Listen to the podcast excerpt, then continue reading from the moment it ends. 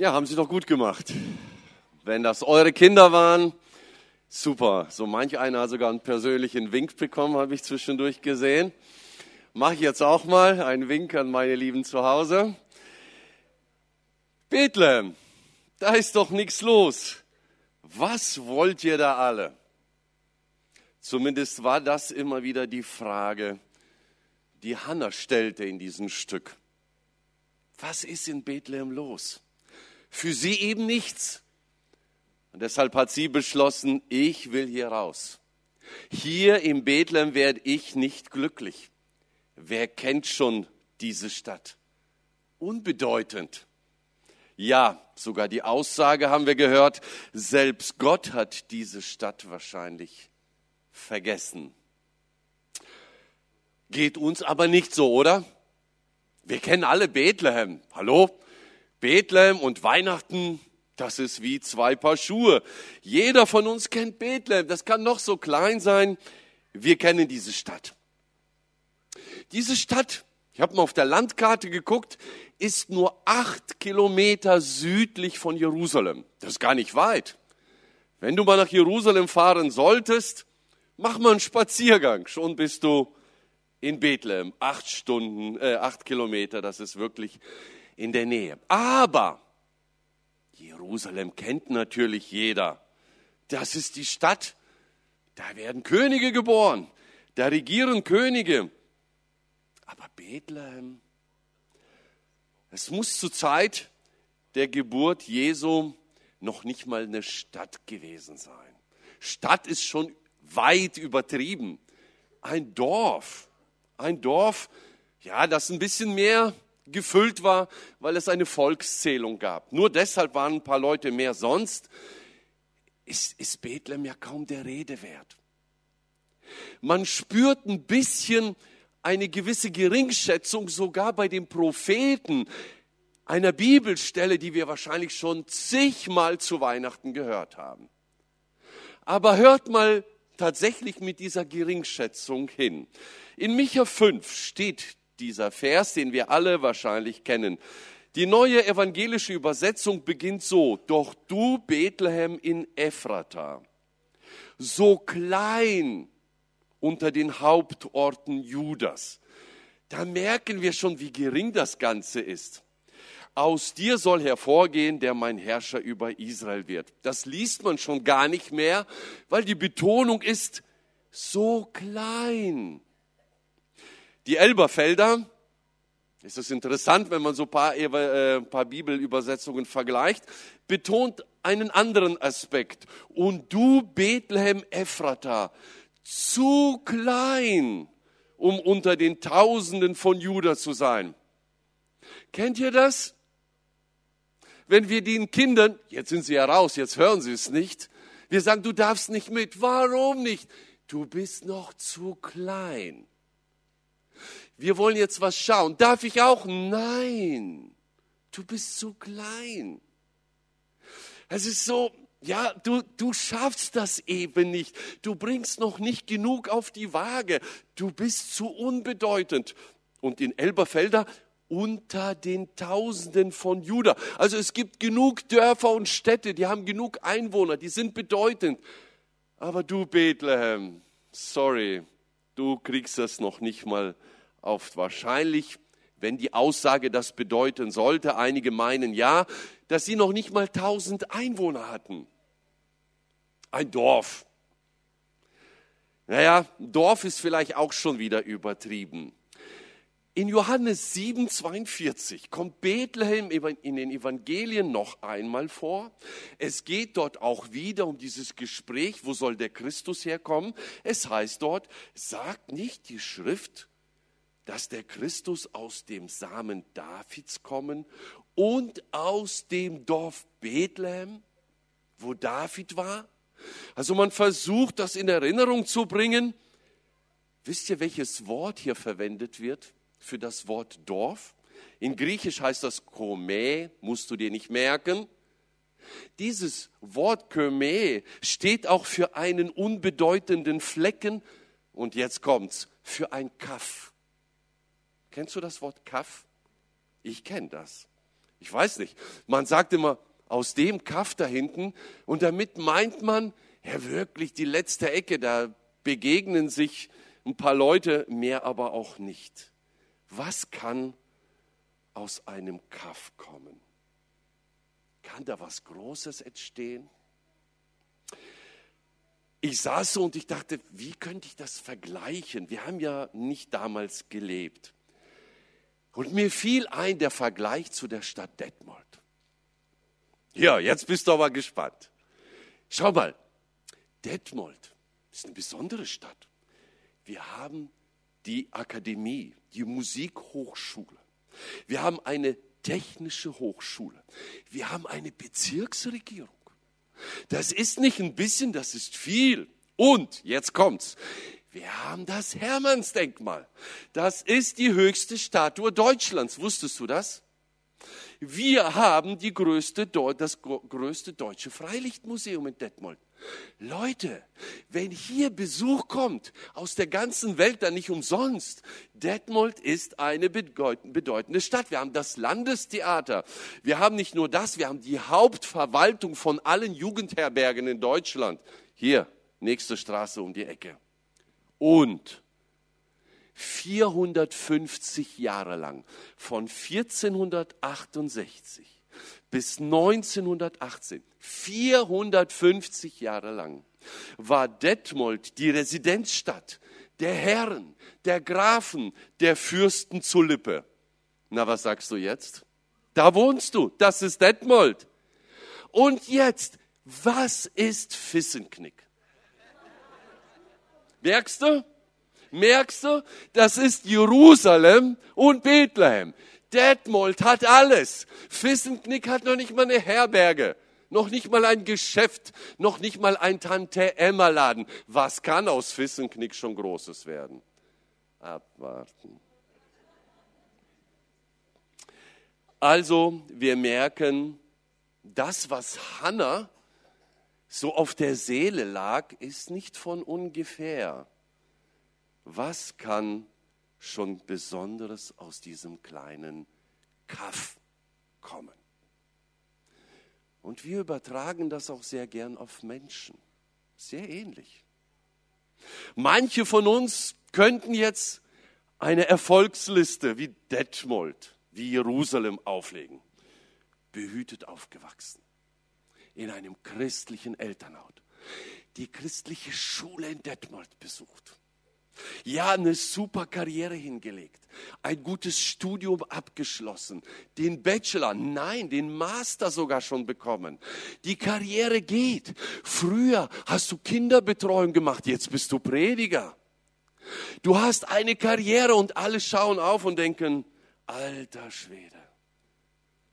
Aber wenn du das eben nicht aufweisen kannst, wenn du eben nicht studiert hast, wenn du noch nicht Prediger bist und nie Prediger werden wirst, wenn du hier sitzt und denkst, ja, wer, wer, wer bin ich dann schon? Wir Menschen, wir fangen an, uns zu vergleichen und schnell können wir ein Bethlehem werden.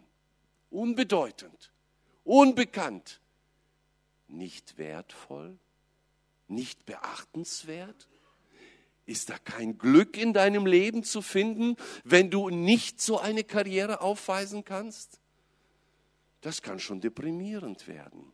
Wer bin ich schon? Und wie kann ich glücklich werden? Fühlst du dich so? Wir haben eine Woche vor Weihnachten. Eine Woche. Fühlst du dich vielleicht gerade wie Hannah vergessen? Verlassen, ignoriert, nicht beachtet. Alles muss schön werden. Alles muss geschmückt werden, es muss besorgt werden, es muss geputzt werden, es muss gebacken werden, es muss gebrutzelt werden. Der Schein muss stimmen, wenn die Verwandtschaft kommt. Und du innen drin schreist nach Liebe, nach ein bisschen Wärme nach ein bisschen Anerkennung. Weihnachtsfreude, Weihnachtsfrieden, vielleicht bei dir weit entfernt. Geht es dir so? Vielleicht geht es dir wie Hannah. Du kommst eben unbedeutend daher. Und gerade ist so viel los, dass man erst recht nicht auf dich schaut. Es kommt das Fest aller heiligen Feste und du bist ein Schattenbild. Die gute Nachricht zu Weihnachten steht auch in Micha in der zweiten Hälfte, besser gesagt, mitten zwischen den beiden Sätzen in einem Wort. In der Schlachterübersetzung steht, und du Bethlehem Ephrata, du bist zwar gering, interessante Übersetzung, du bist zwar gering unter den Hauptorten von Juda, aber das ist nicht schlimm, aber das ist nicht schlimm, das aber ist die gute Nachricht.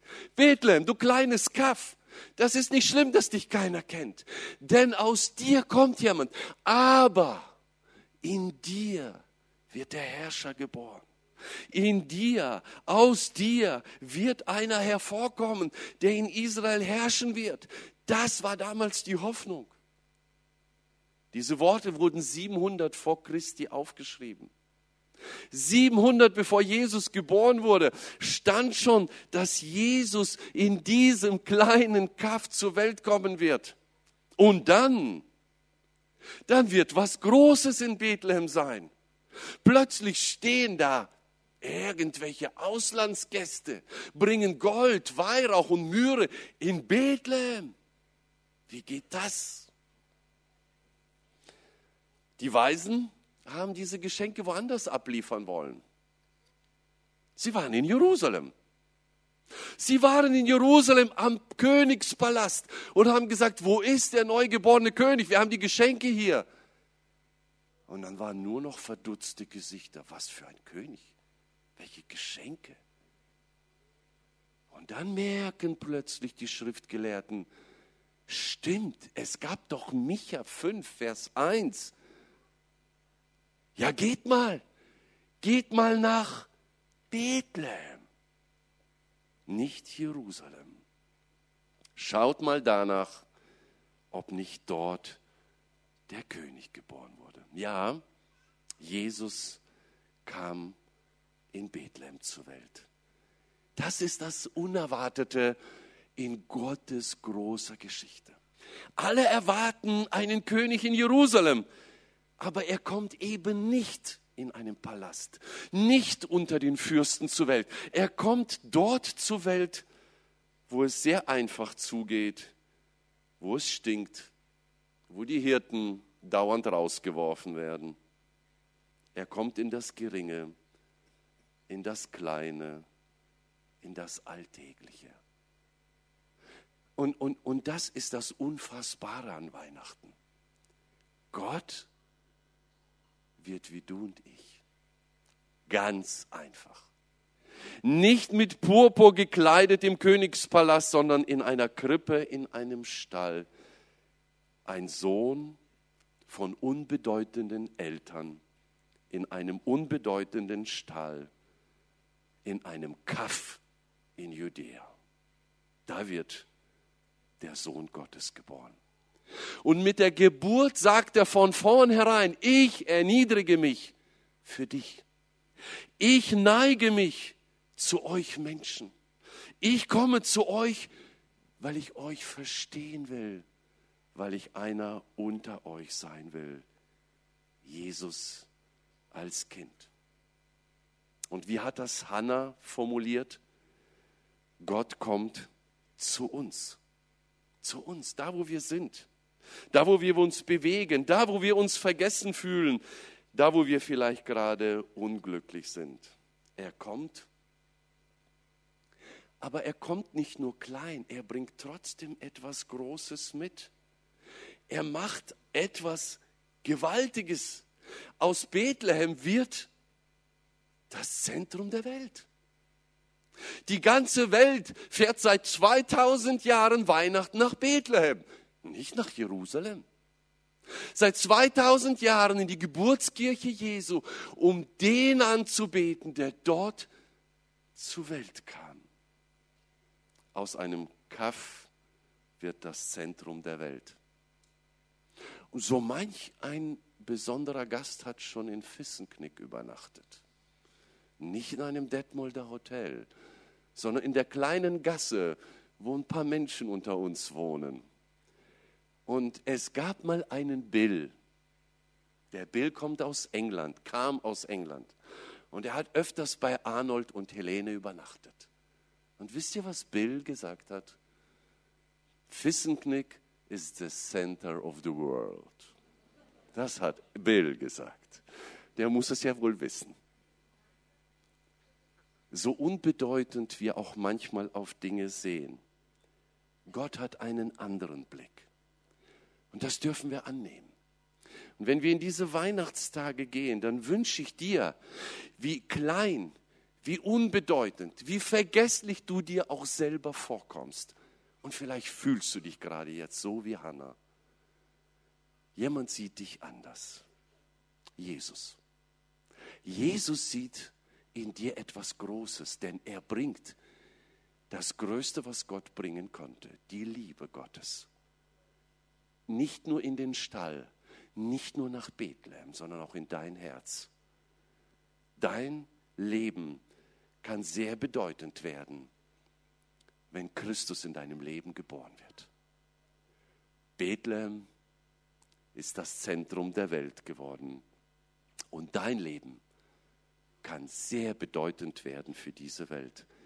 Nimm, nimm diese Liebe an, wenn du sie noch nicht angenommen hast. Und wenn du sie verloren hast in den letzten Wochen, such sie neu. Suche diese Begegnung mit Christus, damit auch in deinem Herzen das Glück und die Freude zurückkehren können. Lauf nicht weg. Lauf nicht weg wie Hannah. Kehre um. Dann wirst du das wahre Glück dort im Stall von Bethlehem entdecken. Unsere ukrainischen Freunde haben ein passendes Lied. Ich darf euch bitten, schon mal nach vorne zu kommen. Hört genau auf dieses Lied, denn es geht genau darum, Gott hat uns nicht vergessen. Er sieht uns, er kennt uns, er ignoriert uns nicht.